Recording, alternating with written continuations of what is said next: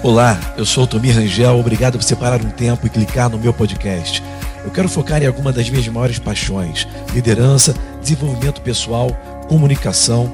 Eu espero que esse podcast realmente te ajude e adicione valor à sua carreira, à sua missão e jornada. Obrigado por sintonizar e seja bem-vindo.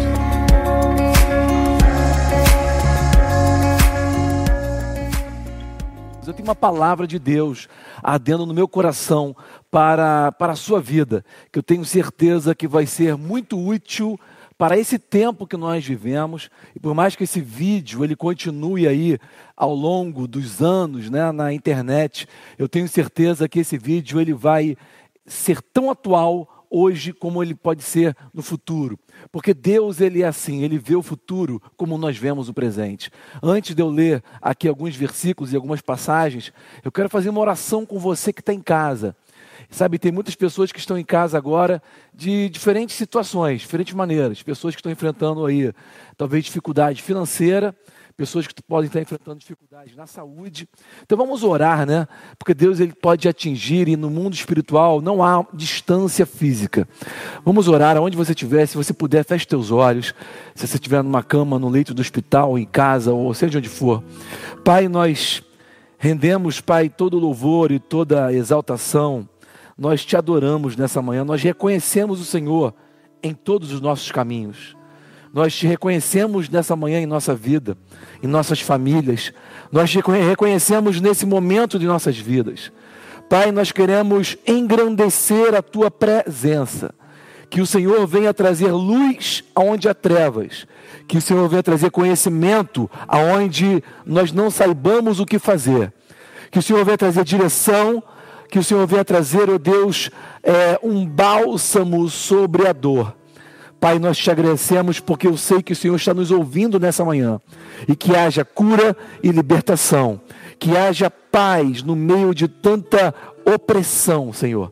Tudo te pedimos e te agradecemos, porque eu sei que tu me ouves nesta manhã e se você crê, diz comigo amém. Sabe, gente, nós estamos cantando aqui que Deus ele é bom e ele é bom em todo tempo. E quando nós falamos que Ele é bom em todo tempo, eu quero dizer que Ele é bom no passado, Ele é bom hoje e Ele é bom no mundo vindouro. E deixa eu te falar algo assim poderoso, assim, um dos versículos que eu acho mais poderosos na Bíblia. Estava conversando ontem com o Sussu, com meus filhos. Algo assim que realmente tem é, é, uma, é uma mensagem muito antiga que eu conheço desde criança, mas é uma mensagem que ela tem muito valor e muito significado para o dia de hoje. E eu tenho certeza que no meio de toda essa pandemia, né, esse pandemônio de informações, de, de, de, é, de pressão contra nossas vidas, é, essa palavra ela vai, ela vai soar como um alento, como um sino que vai nos mostrar um norte. Está lá escrito no grande profeta Isaías, no, versículo, no capítulo 46, versículo 9 e 10 ele fala assim: lembrem-se, lembrem-se das coisas passadas. Gente, um povo que não conhece o passado é um povo que não tem identidade. O nosso passado nos revela quem nós somos, da onde nós viemos e o que, o que, o que nós somos como, como sociedade, como família, como, como uma nação ok? Então Deus, quando Ele fala na Bíblia para nós nos lembrar, lembrarmos do passado das coisas passadas, Ele está querendo nos, nos, nos, lembrar de quem Ele é, essa dinâmica de relacionamento conosco. É importante nós lembrarmos do passado para nós termos uma ideia de que aquele que fez no passado é aquele que faz hoje e é aquele que fará no futuro. Você não pode ver um Deus forte hoje, você, você não vê um Deus forte no passado. Ele fala assim, Isaías 46, versículo 9: Lembrem-se das coisas passadas, das coisas muito antigas. Ele nos chama hoje para nós lembrarmos, trazermos a memória. Eu sou a fonte, eu sou Deus, e não há outro. Não há nenhum outro. Eu sou Deus e não há nenhum como eu. Ele é bom, graças a Deus. Desde o início faço conhecido o fim. Sabe, isso é uma das coisas mais impressionantes e maravilhosas da característica do caráter de Deus. Ele revela as coisas desde o início, ele revela o fim desde o início. Ele não esconde de nós os seus segredos. Sabe, na minha vida inteira, como um cristão criado dentro do mundo da igreja, eu sempre ouvi o jargão do clichê evangélico contemporâneo que falava o seguinte: mistério, né? Deus ele ele muitas pessoas falam assim, Deus ele escreve torto em linhas, é, ele escreve reto em linhas tortas. Ninguém entende Deus. Gente, preste atenção. O próprio Deus anuncia na sua palavra, nas escrituras, desde a antiguidade ele fala: "Eu revelo, eu revelo o fim desde o começo. Eu revelo desde a antiguidade. Ele quer revelar os segredos. Ele não é Deus de mistério. Ele é Deus de mistério para quem não o busca. Ele é Deus de mistério para quem não, não pede, para quem não, não corre atrás, para quem não quer conhecê-lo, ok? Mas se você quiser conhecê-lo, ele revela. Ele vai revelar o fim. Ele vai revelar o futuro. Ele quer revelar a você o seu próximo passo. Sabe que é o passo, o passo mais importante que você tem que dar na sua vida hoje? Não é o que vai acontecer daqui a 10 anos. É o seu próximo passo. O seu próximo passo é a coisa mais importante da sua vida. O que que você vai fazer agora, o seu próximo passo. E Deus quer te revelar isso. Deus é o Deus da revelação. Revelação nada mais é do que o conhecimento que não está nesse mundo, o conhecimento espiritual, o conhecimento que não pode ser medido em um laboratório, que não é aprendido no meio acadêmico, ok? O, conhecimento que nós temos nesse mundo, baseado na ciência, que vem através da observação, é o conhecimento da, da informação. O conhecimento revelado é, é, o conhecimento que não é dessa informação, desse campo, que Deus quer trazer para nós através do nosso homem interior. No seu homem interior tem conhecimento que a sua mente ainda não sabe. No seu homem interior já tem respostas que a sua mente ainda não tomou conhecimento, não tomou ainda razão. Então vamos lá, ele fala assim: Eu sou Deus que faço conhecido o fim desde tempos remotos, o que ainda virá, o que ainda acontecerá. Eu sou apaixonado por esse Deus, o Deus que revela a nós essas coisas. Então, como eu falei, Deus ele vê o futuro como nós vemos o presente. A visão dele é certa, é exata. Ele já conhece todas as alternativas, ele já sabe o que vai acontecer. E quando, e quando nós falamos sobre isso, eu tenho que, eu tenho que me voltar para o livro de Daniel. Para mim, Daniel foi um dos profetas, um dos homens no, na antiguidade, registrado nas Escrituras, um dos mais importantes, mais apaixonantes de todos. Eu, quando eu tive meu encontro com Deus, na idade da minha filha, assim, quando eu tinha mais ou menos 20 anos de idade, a Rafa tem 19, eu, eu, eu tive um encontro com Deus. E sabe, eu fui criado na igreja, eu costumo dizer que meu testemunho de vida é muito simples. Eu era crente até o dia que eu me converti. Eu tive um encontro literalmente pessoal com Deus. Algo aconteceu na minha vida que me fez decidir conhecê-lo. E esse encontro pessoal com Deus me fez buscá-lo de uma maneira que eu nunca busquei antes na minha vida. Eu comecei a ler livros, sabe, gente? Eu, eu, eu lia livro, eu nunca tinha lido um livro completo na minha vida. Eu lia livro no colégio, na escola, porque eu era obrigado a fazer o resumo do livro. E só lia o finalzinho, na verdade. Só lia o finalzinho, pegava lá. É, antigamente não tinha internet, vocês ainda colam na internet. eu nem colava, não tinha internet. Eu tinha que buscar com alguma pessoa né, informação. Mas eu nunca tinha lido um livro, não tinha tinha interesse nenhum de ler livro.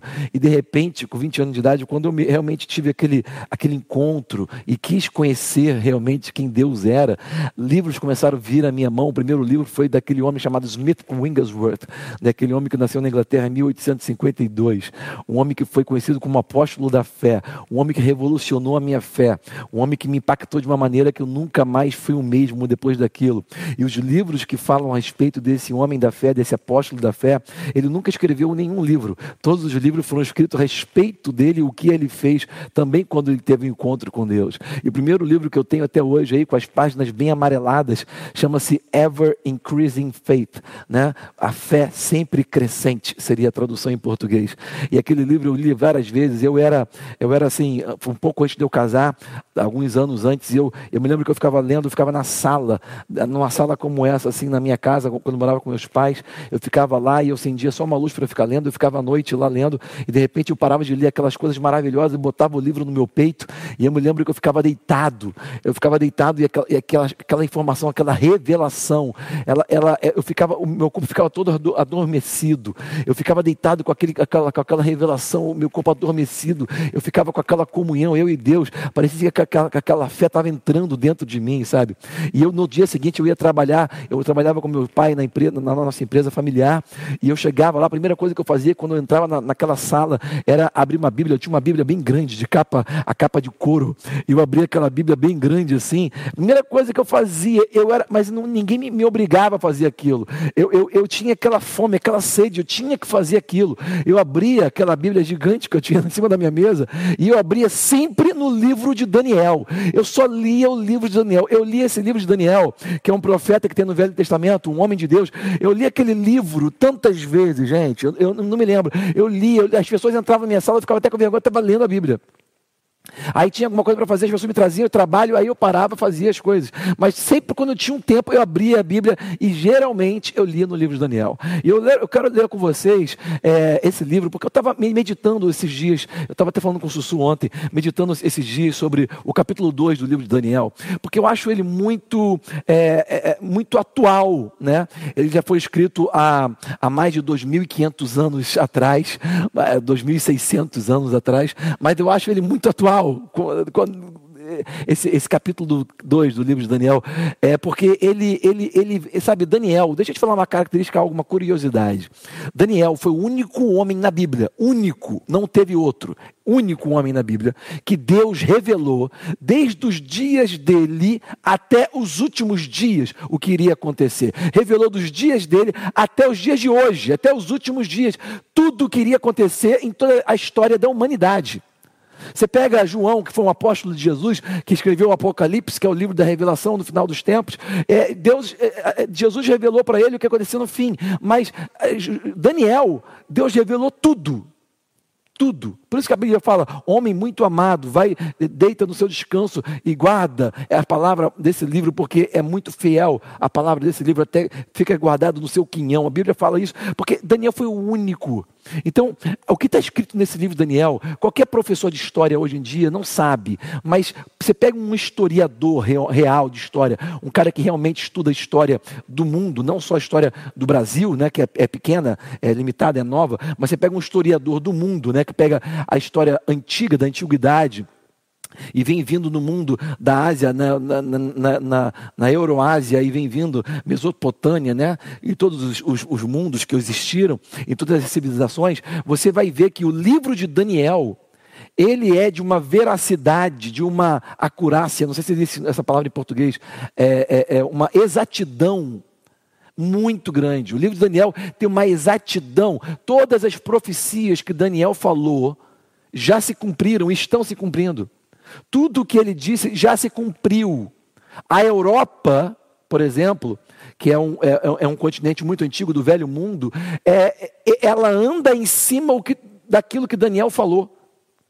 As pessoas que não creem na Bíblia, elas são pessoas que não estudam, porque a Bíblia é um livro histórico geográfico, histórico, biológico, de ciência, ok? A Bíblia nos traz dietas, a Bíblia nos traz o que fazer em todas as áreas da vida, ok? E o conhecimento revelado, que nós chamamos de espiritual, que é, é um conhecimento extra que nós não, tem, não conseguimos medir ainda no laboratório. Esse, sim, é, é, é vantajoso para aquele que crê. Fora, mas for, tudo outro, todo outro conhecimento que é de base de informação de como história e geografia, a Bíblia está ali e é o livro mais poderoso mais exato da face da terra. Eu vou ler com você, por exemplo, o capítulo 2 de Daniel. E eu vou, eu vou interpretar algumas coisas para vocês aqui bem rapidamente. Diz assim no versículo 1: No segundo ano do reinado de Nabucodonosor, a minha filha nunca tinha escutado esse nome antes. É porque eu tenho que ensinar mais essas crianças, né? Porque eu fui criado no, no meio meio pentecostal, eu tinha escola dominical. Estou fazendo isso em casa agora. Na inglês é Nebuchadnezzar. Tem pessoas que pensam que isso aí é a nave do Morpheus quando foi buscar o Neo lá na Matrix, né? Nebuchadnezzar. Não, Nabucodonosor é o nome do, do rei, do maior rei da face da terra. isso aqui foi, uma, foi um extrazinho, um, um, um, um nerd service ok? Mas é, Nabucodonosor é o nome do maior rei da face da terra que houve na história da humanidade, na antiguidade, na Mesopotâmia, no reino antigo da Babilônia, ok? Então está escrito assim: no segundo ano do reinado de Nabucodonosor, ou o velho Nabuco, é, teve Nabucodonosor uns sonhos, e o seu espírito se perturbou e passou-lhe o seu sonho. Versículo 2: E o rei mandou chamar, olha só, gente, os magos, os astrólogos, os encantadores e os caldeus. Vou explicar para vocês. Para que declarassem ao rei o que tinha sido o seu sonho. E eles vieram e se apresentaram diante do rei. E o rei lhe disse: Eu tive um sonho, e para saber o sonho, está perturbado o meu espírito. E os caldeus disseram ao rei em siríaco, que era uma linguagem, uma, uma, uma, língua do passado antes da Síria, né? O rei, ó rei, vive, vive, ó rei, eternamente. Diz o sonho aos teus servos e daremos a interpretação. Sabe, nessa época aqui da história, Daniel tinha em torno de 17 anos de idade. Ele tinha sido tomado cativo da sua pátria Israel na época, ok? E ele mais três, né, Misael, Ananias e Zacarias, que depois foram mudados seus nomes para Sadraque, Mesaque e que eram nomes é, babilônicos, assim como o nome de Daniel também foi mudado para Belt Sazar, ou Belt Shajar, que significa é, é, guardador dos tesouros escondidos do rei Bel, ok? Beltesazar.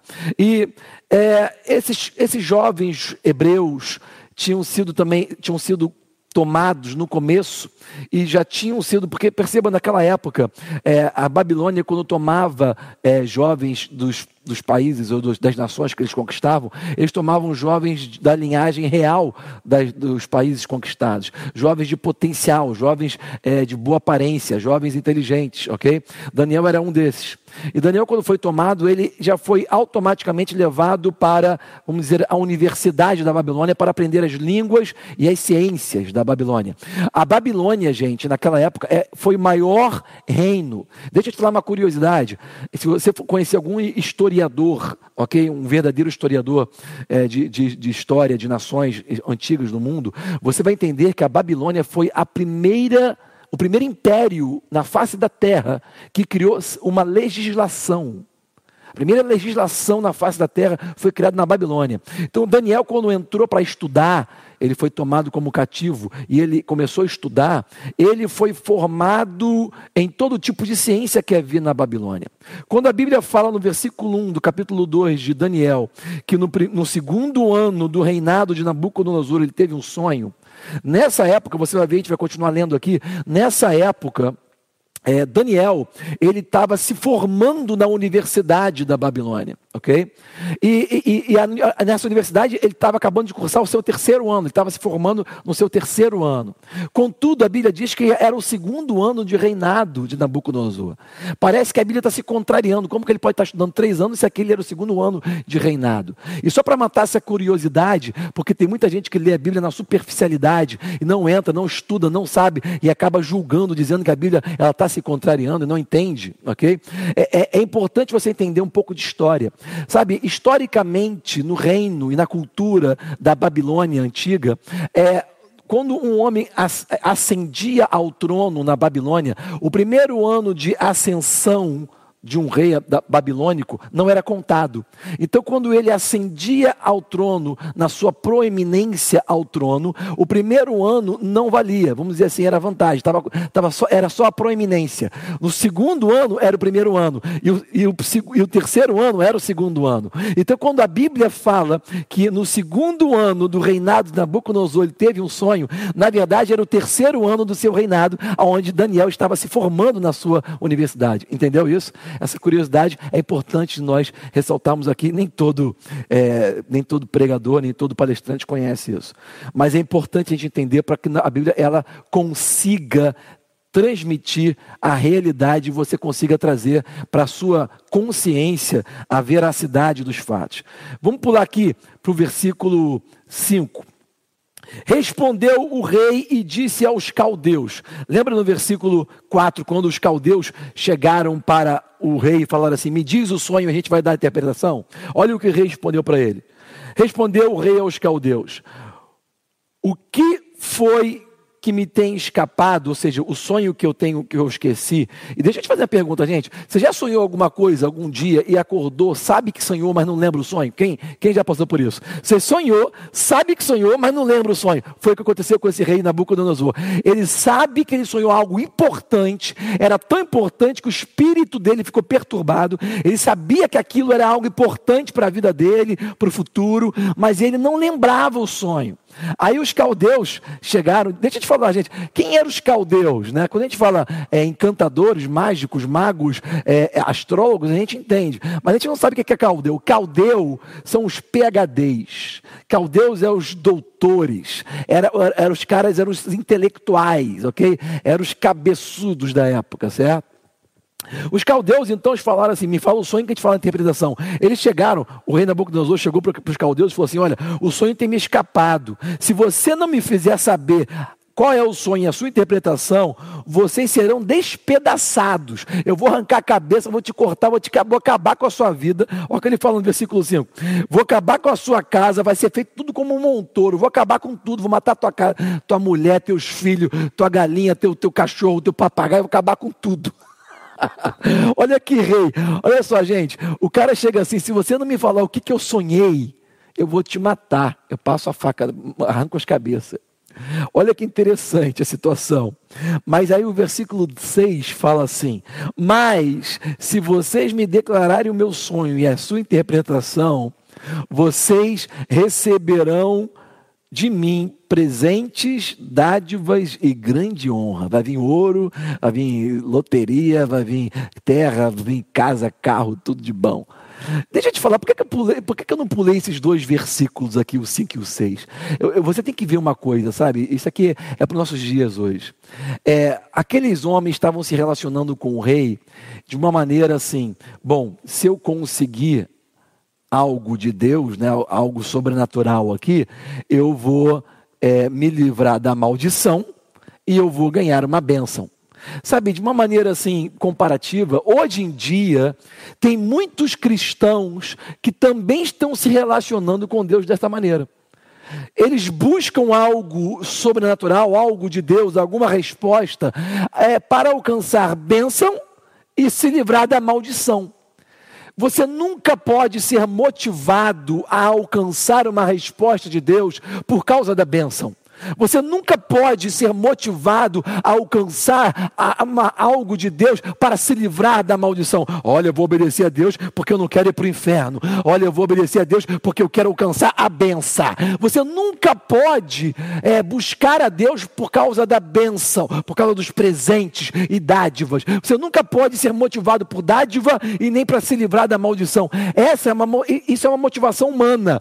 Foi a motivação que o rei Nabucodonosor deu para os seus criados, para os seus servos, para eles buscarem os seus deuses, para, senão, para alcançar bênção ou maldição, senão ou vai morrer ou vai alcançar bênção. Eles não conseguiram respostas dessa maneira. Eles não conseguiram respostas dessa maneira. E tem muitas pessoas hoje em dia que tentam alcançar algo de Deus com essa motivação. Olha como essa palavra é atual. Essa palavra é presente hoje. Não tente alcançar algo de Deus para, só para, por causa da bênção ou para se livrar de uma maldição. Existe uma motivação certa, existe uma motivação mais excelente, maior. que é o propósito, que é algo coletivo, corporativo, uma visão muito maior, muito maior do que nós mesmos. E é isso que a gente vai continuar vendo aqui. Deixa eu pular para o versículo 26, que esse capítulo é muito grande. Vamos pular do 6 para o 26. Diz assim: Respondeu o rei e disse a Daniel. Aqui Daniel já tinha, é, ele já ficou sabendo que o rei iria matar a todos, porque ninguém conseguiu interpretação e nem, nem ninguém conseguiu saber o que ele tinha sonhado. E eu, eu, tenho que falar isso: os caldeus, que eram os, os PHDs, os intelectuais, não descobriram o sonho do rei, claro, eles só têm informação, eles não têm revelação, que é o conhecimento de outro do, espiritual, eles só têm o conhecimento desse mundo. E, e, e os próprios magos, e encantadores. Deixa eu te falar, como que os magos e os encantadores faziam na época da Babilônia? Por curiosidade, os magos, que eram os mágicos, né, ou os bruxos, os feiticeiros, eles matavam uma vaca, pega, abriam a barriga da vaca, tiravam o fígado da vaca, cortavam o fígado no meio e abriam o fígado no meio assim e tentavam, naquelas fissuras do fígado, tentavam ler um padrão, tentando, tentando ler o futuro no padrão daquela, daquelas fissuras no fígado, ok? Na, na sua bruxaria. E eles não conseguiram saber o que ele tinha sonhado. Como que os encantadores faziam? Pegavam um balde de água, jogava óleo. Perceba que o óleo não mistura com água e formam padrões assim na água. Eles tentaram ler o futuro com aqueles padrões do óleo na água. Também não conseguiram adivinhar o futuro. Como que os astrólogos tentaram adivinhar o futuro? Da da mesma maneira que os astrólogos tentam adivinhar o futuro hoje. Entenda que eu não estou falando de astronomia, eu estou falando de astrologia. E hoje tem muito cristão, hoje em dia, que lê astronomia. Eles leem a Bíblia e leem o horóscopo. Eles não saem de casa se não lê o horóscopo no jornal, nas revistas. Eles querem saber o que o seu signo nas estrelas estão dizendo acerca do seu futuro. E aqueles astrólogos no passado, na Babilônia, não conseguiram revelar o futuro, não conseguiram conseguiram revelar o sonho de Nabucodonosor e também não consegue revelar o seu futuro hoje. Existe só um lugar que revela o futuro. E foi isso que aconteceu quando Daniel ficou sabendo que ele iria matar todos no, no, no reino. Ele pediu um tempo e ele foi buscar em Deus, no verdadeiro e único Deus. E Deus revelou a ele. No versículo 26 está escrito assim: quando Daniel chegou diante de Deus, do, do Nabucodonosor, do rei, ele chegou assim e respondeu o rei e disse a Daniel, cujo nome era Beltesazar: Podes tu fazer-me saber o sonho que vi e a sua interpretação? Agora era a hora da verdade. Respondeu Daniel na sua presença, na presença do rei e disse: O segredo que o rei requer, nem sábios, nem astrólogos, signo, nenhum tipo de astrólogo, nem mago, nem adivinho podem descobrir ao rei. Mas há um Deus nos céus o qual revela segredos.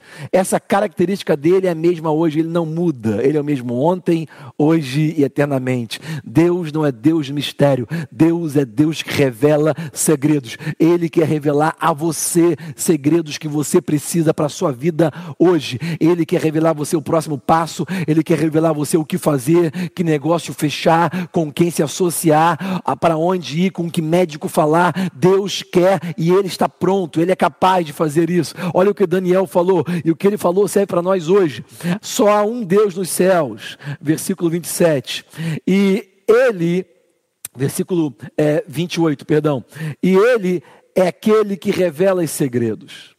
Ele, pois, fez saber ao rei Nabucodonosor o que há de ser no fim dos dias não somente no tempo dele, mas até o fim dos dias.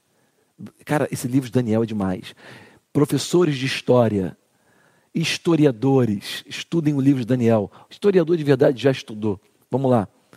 O teu sonho e as tuas visões da tua cabeça na tua cama são estas. Cara, para o cara falar isso, é revelação. Versículo 29. Estando tu, ó rei, na tua cama, subiram os teus pensamentos ao que há de ser depois disto. Aquele, pois, que revela os segredos, te fez saber o que há de ser. E a mim me foi revelado este segredo. Não porque haja em mim mais sabedoria do que a todos os outros viventes, mas para que, olha o propósito, para que a interpretação se fizesse saber ao rei e para que entendesse que os, os pensamentos do teu coração. Perceba o propósito. Ele não estava revelando para ganhar a bênção e nem para escapar da, da morte, mas para que ele soubesse, porque era importante para o coletivo e para o mundo vindouro. Ok?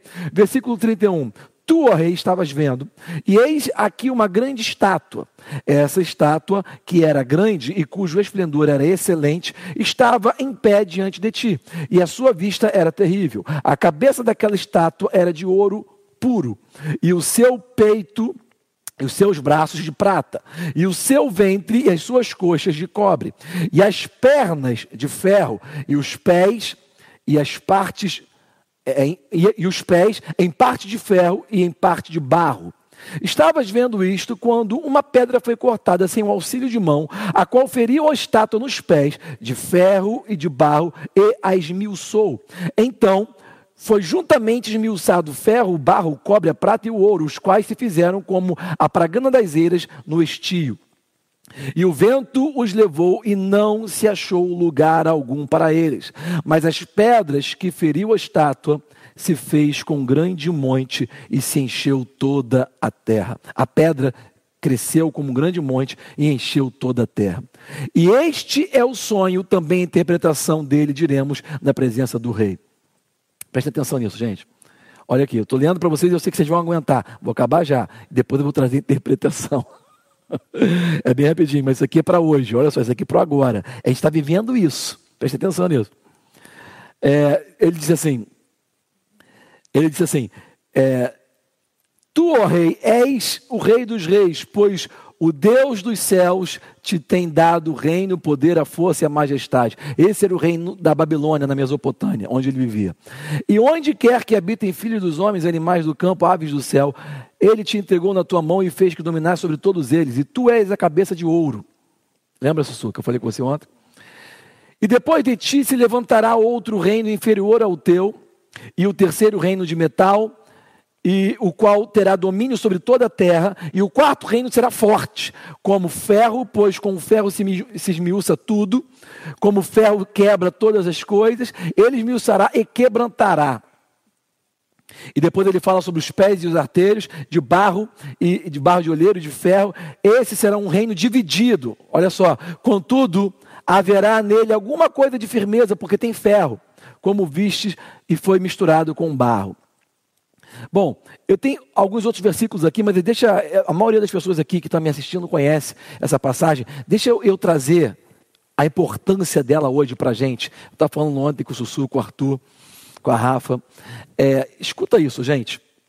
A exatidão histórica dessa, dessa mensagem, as profecias que já foram cumpridas, é, quando a gente começa a estudar o passado, a gente lê essa passagem na Bíblia, por mais das vezes entediante que pareça, ela, ela nos revela quem nós somos hoje e aonde nós estamos situados, ok? Se você não entende quem você é, de onde que você veio e aonde você está, nada faz sentido. Tem muita, muitas pessoas hoje em dia que vivem a vida pensando que são Adão e Eva pensando que estão vivendo a vida assim, é que Deus vive para eles, que Deus quer te abençoar para você viver a sua vida aqui, só a sua vida e, e aquela, o que você faz na vida acabou e vai para o céu. Deus, Jesus não veio para a terra para você ir para o céu. Jesus, se, se, Jesus viesse na terra para você ir para o céu, quando você aceitasse Jesus como Senhor, por que, que você continua vivo? Já era para ter morrido e vai para o céu ok? Não, tem um propósito para você viver, tem um propósito para você estar tá vivo, tem um propósito para você fazer, tem algo para você cumprir. A nossa vida é uma maratona de bastão. Você tem que passar o bastão para a geração seguinte. Nós estamos incluídos num contexto. Nós temos que treinar a próxima geração, nós temos que passar os mesmos valores. Olha que interessante. Nessa, nessa visão de Nabucodonosor, que era uma visão profética, que era uma visão é, histórica, de uma, muita exatidão, é, trazida pelo conhecimento de Deus Deus por Daniel e revelada pela, pela interpretação divina, entenda que ele estava trazendo historicamente o que ia acontecer na história da humanidade. Quando ele fala da cabeça de ouro, ele está falando do reinado da Babilônia. Sabe, quando ele falou para o rei da Babilônia, escuta isso, quando ele falou para o rei da Babilônia, que era Nabucodonosor, que depois dele viria outro reino, naquela hora eu imagino que Nabucodonosor, ele, deve ter, ele devia ter ficado muito muito intrigado, ele devia ter ficado muito abismado. Por que, que ele ter ficado abismado? Porque Nabucodonosor nunca imaginou que haveria outro reino depois dele. O reino de Nabucodonosor era tão maravilhoso, tão perfeito, era tão supremo, ele era tão assim cheio de si, que todos os tijolos que existiam na sua na, na, na construção de todo o seu reino tinham o nome Nabucodonosor. Em cada tijolo que ele fazia.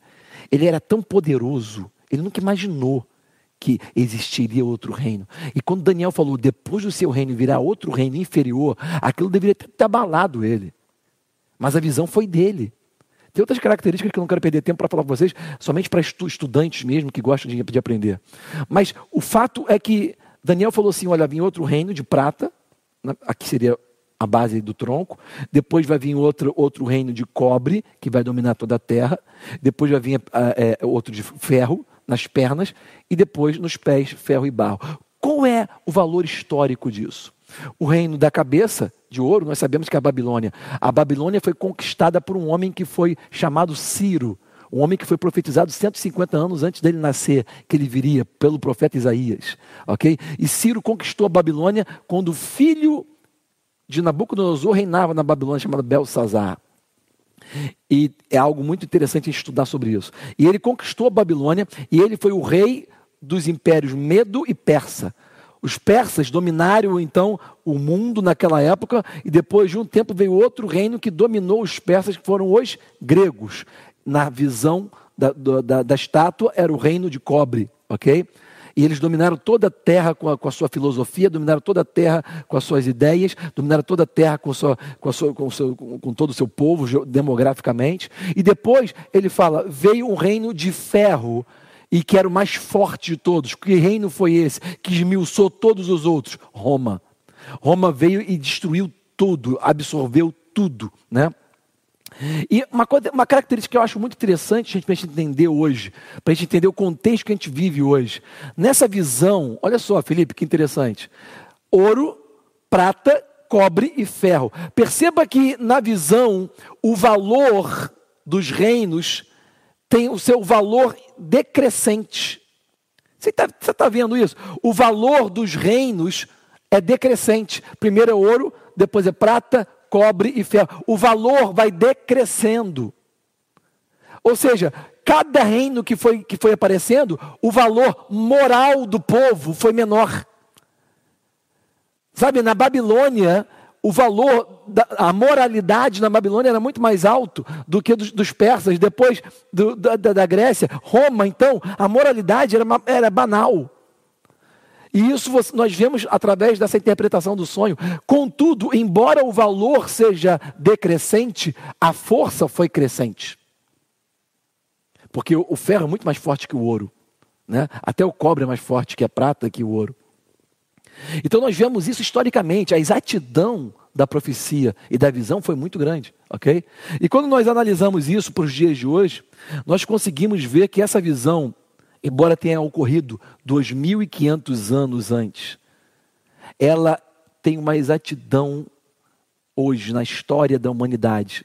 Tudo já aconteceu e está acontecendo. Hoje nós vemos, nós estamos vivendo hoje exatamente nos pés, onde é barro com ferro, Existe nações no nosso mundo hoje que são fortes e outras fracas, mas nós nos juntamos comercialmente, nós nos juntamos de alguma maneira, mas nunca dá liga.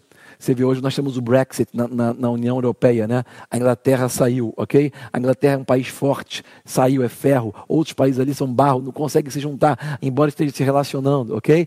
Nós temos na história contemporânea agora, por exemplo, na, Napoleão, que foi um homem que dominou toda a Europa. Ele separou da mulher dele, chamada Louise, que era uma princesa austríaca, rainha austríaca, para casar com outra, para tentar união. E ele morreu falando assim: o, o Deus dos céus é poderoso demais para mim Perceba que é, é, os homens sempre tentaram a união das nações através de casamentos, né? Reis casaram com princesas, né? Tentando unir reinados e nunca conseguiram, porque é, é, são os pés, gente. É barro e ferro, não consegue, não dá liga. É exatamente o tempo que nós vivemos, ok? E nesse tempo a Bíblia diz, Daniel profetizou, o rei teve a visão vem uma pedra. Essa pedra que foi cortada sem auxílio de mãos, nós que cristãos sabemos que é o próprio Jesus. E ele vem, ele vai destruir e vai a toda a história vai se resumir nele. Deixa eu te fazer uma pergunta. O Deus que revelou aquilo a Daniel há 2500 anos atrás, o Deus que nos prova hoje historicamente com exatidão tudo o que ele fala. Você acha que esse Deus hoje não quer revelar a você o seu próximo passo? O próximo passo que você tem que dar pessoalmente, pontualmente na sua vida, no seu casamento, nos seus negócios. Deixa eu te falar uma coisa, é, é, é por exemplo, é uma, um testemunho da minha vida. É, é, no começo do meu, casamento com a Rebeca, a gente teve a nossa primeira filha, esse neném aqui. e quando esse neném nasceu, a gente, Rebeca, ela sempre teve muito leite pra, em todos os nossos filhos, ela sempre amamentou os filhos. E, e Rebeca, ela, ela tinha muito leite e ela estava com, ela estava amamentando o Rafaela. A Rafaela com seis meses de idade, ela parou de mamar. Ela não quis mais mamar.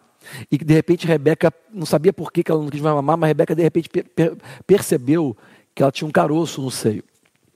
Só que a gente tinha um obstetra, que era o nosso obstetra, um, um, amigo, um médico amigo nosso, que era o nosso obstetra, ele também era ginecologista de Rebeca, e ele era um grande amigo nosso, e ele analisava aquilo, e, e ele era mastologista também, e ele analisou aquilo tudo, e ele estava é, achando, não estava com um bom diagnóstico. E eu me lembro, a gente era novo, eu, eu, eu já, já andava pela fé, já conhecia já o caminho da fé, já conhecia o caminho já é, mais excelente, né? E embora a gente era bem novo, e a gente, eu me firmei no que diz as escrituras acerca de cura divina, é, em Isaías 53, 4, 5, Mateus 8, 17, 1 Pedro 3, 24, né, que diz que pelas pisaduras de Jesus Cristo nós já fomos curados, eu me agarrei aquilo, e eu profetizava sobre, sobre Rebeca, mas a gente foi em outro mastologista também que falou também que é, fez os exames e estava feio, tinha uma, é, é, o, o, caroço ele não estava homogêneo, ok? Ele, tava, ele tinha umas, é como se fosse maligno, ele tinha 12 centímetros, tamanho de uma laranja, e estava calcificado, e assim, a gente estava assim com diagnósticos ruins, né? E, e, e, o próprio médico, amigo nosso, que queria operar, queria tirar, e a gente, eu estava no meu interior, eu estava assim, eu estava, embora eu estava com aquela pressão do problema, né? Minha mulher novinha, nem assim, em casa, eu não queria, mas eu estava assim, dentro do meu coração, eu estava assim com uma, eu estava assim com uma uma direção assim, não é para fazer isso. Eu tava, eu comecei a buscar a Deus, alguma coisa, e de repente, gente, eu quero, eu quero, eu quero te ensinar, eu quero te mostrar isso, como que Deus faz e como que esse, essa dinâmica acontece, ok? É, às vezes, gente, até próprios médicos, eles não veem não conseguem enxergar, como os, os caldeus antes, no passado, não conseguiram ver. E, e, e, sabe, se não for por revelação, às vezes nem a própria ciência e o conhecimento, por melhor que o médico possa ser, e por mais aplicado que ele possa ser, às vezes ele não vê, porque é ser humano também, né? E todo ser humano tem limitação. É, é, a nossa informação, ela é limitada, né? E eu me lembro que nós fomos num terceiro médico, e nesse terceiro médico, eu lembro até hoje, o nome dele é doutor Napoleão, olha só. Eu lembro até hoje, acho que era Copacabana em Botafogo, nós fomos nesse médico, eu levei Rebeca lá, mas eu fui, eu fui com um propósito dentro de mim. Eu sou uma pessoa que eu creio no batismo do Espírito Santo, com a evidência de falar em, em outras línguas, certo? Só que eu também sou uma pessoa que usa o bom senso porque tem uma mente equilibrada e porque eu creio que Deus ele me deu um espírito de amor, de poder e de, e de lucidez. E eu me lembro que eu fui desde novo, fui com Rebeca naquele médico, deixamos a Rafaela com a, com a minha sogra, com minha mãe, me lembro, e eu fui lá naquele médico e eu sentei diante daquele médico com todos os exames. Aquele médico não era um médico cristão, não era ele era, um, ele era um doutor especialista. E eu cheguei diante daquele médico, Rebeca do meu lado, e todos os outros médicos, eu tinha ido dois ou três médicos antes, todos deram o mesmo diagnóstico que tinha que operar, que e, aparentemente era maligno e, e calcificado, etc. E, aquele, e, eu sentei diante daquele médico, me lembro até hoje que eu, eu fiquei assim, ó, com a boca meio fechada, mas eu fiquei falando em outras línguas, orando e clamando a Deus para que aquele médico pudesse ver. Eu ficava assim, ó. Com a boca meio aberta, mas eu estava falando em outras línguas ali, na minha respiração. E eu ficava assim, clamando a Deus. Eu, eu, na minha mente eu ficava falando assim, baixinho, que Ele veja a verdade, que Ele veja, que Ele veja a verdade, ok? Que, que, que, que tudo que Ele aprendeu, que Ele possa ser revelado agora a Ele é verdade. E aquele médico me lembra até hoje, Felipe, ele ficava assim, ó, na minha frente, na frente da, da, da sua mãe, ele ficava assim na mesa, ele ficava assim de um lado para o outro, ele botava na luz, ele tirava, ele botava, ele tirava, ele ficava incomodado, sabe? A cirurgia estava marcada com outro médico, que era o nosso amigo, e a gente só foi ali mesmo para tentar, mas a gente não, eu não, perceba que eu não deixei o barco rolar, eu fui intencional, eu fui ali clamando, sabe, uma revelação é assim que essa dinâmica acontece da fé. Foi isso que Daniel fez, foi isso que foi revelado. É dessa maneira que acontece, ok? Deus ele quer revelar, ele é o mesmo ontem, hoje, eternamente, ele revela segredos. Mas nós temos que entrar, sem a fé não acontece, entende? Então, naquela hora, ele ficou tão incomodado que ele falou uma coisa: olha, gente, é, tudo está indicando que é isso, isso e isso. Mas tem uma coisa em mim, eu, eu, eu posso sugerir uma coisa para vocês? O médico falou. Eu falei, pode falar, doutor. Aí ele falou assim: eu posso, eu posso fazer uma pulsão na sua esposa? Pulsão, para quem não sabe, é uma agulha desse tamanho gigante que o cara bota ali, né, para tentar chupar ali na hora, sem anestesia, sem nada, chupar, né, extrair, vamos dizer assim, é, como se fosse uma biópsia, né? Aí eu olhei para a Rebeca e falei, a Rebeca falou, pode? Eu falei, pode. Porque eu estava eu tava, eu tava percebendo que era ação de Deus ali. Que era o momento que Deus iria, estava tava revelando, estava trazendo a saída. A Rebeca deitou naquela maca, lembra até hoje, lá no consultório dele. Cara, ele falou assim: olha, se eu colocar essa agulha e não sair nada, realmente é operação. E é maligno, e... mas se sair alguma coisa, é porque isso aqui não é o que as pessoas estão pensando que é. E naquela hora Rebeca ela aguenta a dor e ele, ele botou aquela agulha, foi lá dentro. E quando ele puxou, a seringa inteira veio com, aquela, com aquele líquido marrom, amarelado. Ele falou: Sabia. Cara, Deus deu para ele, Deus deu a visão para ele. Aí ele foi, botou outra, botou, tinha umas três ou quatro, seis agulhas ali. Eu nem lembrava quem, quem passou por aquilo que lembra. Ela tirou as seis agulhas cheias. O Rebeca chegou a esvaziar, cara. Gente, essa é a maneira que Deus trabalha. Sabe, busca. Se você precisa hoje de uma resposta, entenda que Ele é o mesmo que revela segredos de coisas pontuais que você precisa, coisas macro. Ah, eu quero saber da economia. Deus vai te revelar o próximo passo. Essa palavra de hoje foi para isso, foi para você, por isso eu pedi para fazer a live. Essa palavra de hoje, ela serve para todos, até para o ateu. Busque em Deus, no Deus dos céus, na fonte. Ele é único. A astrologia não sabe o futuro. Os magos não sabem o futuro. Os encantadores não sabem o futuro. Os PHDs, os economistas os caldeus, os intelectuais não sabem prever, não conseguem mais prever o futuro. Mas tem um Deus dos céus.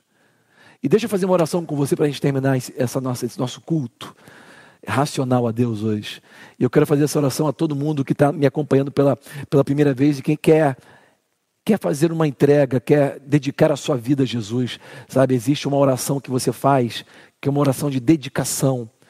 Talvez você já tenha feito antes, mas talvez você nunca tenha feito essa oração antes, que é uma oração que a gente faz publicamente, em voz audível. Se você está me acompanhando e você nunca fez essa oração antes, você está crendo em Deus e crê que Jesus é o Filho de Deus e morreu por você. Feche teus olhos aí, repete em voz alta, ou se você não quiser nem fechar os olhos, não tem problema, mas repete assim comigo essa oração. Diz assim: Pai Celestial, eu confesso Jesus como único Senhor da minha vida. Escreve o meu nome no livro da vida, faz de mim uma nova criação, perdoa os meus pecados, purifica-me com teu sangue. Eu desfaço todo o trato que eu fiz com o inimigo da minha alma e eu recebo o selo e a paz do Espírito de Deus no meu coração. Deixa eu continuar orando por você, Pai. Venha alcançar a cada pessoa que me assiste pela live e pelo YouTube. Venha alcançar agora cada pessoa com o teu amor, com a tua graça. Venha, Pai, trazer um bálsamo e a paz, Espírito de Deus. Transforma de dentro para fora, venha trazer essa alegria que eles nunca sentiram antes. E essa firmeza, essa certeza dessa aliança contigo. Venha trazer a revelação que eles precisam. Venha trazer a convicção que eles tanto almejam te peço em nome de Jesus. Satanás, você perdeu na vida deles hoje. Em nome de Jesus. Amém.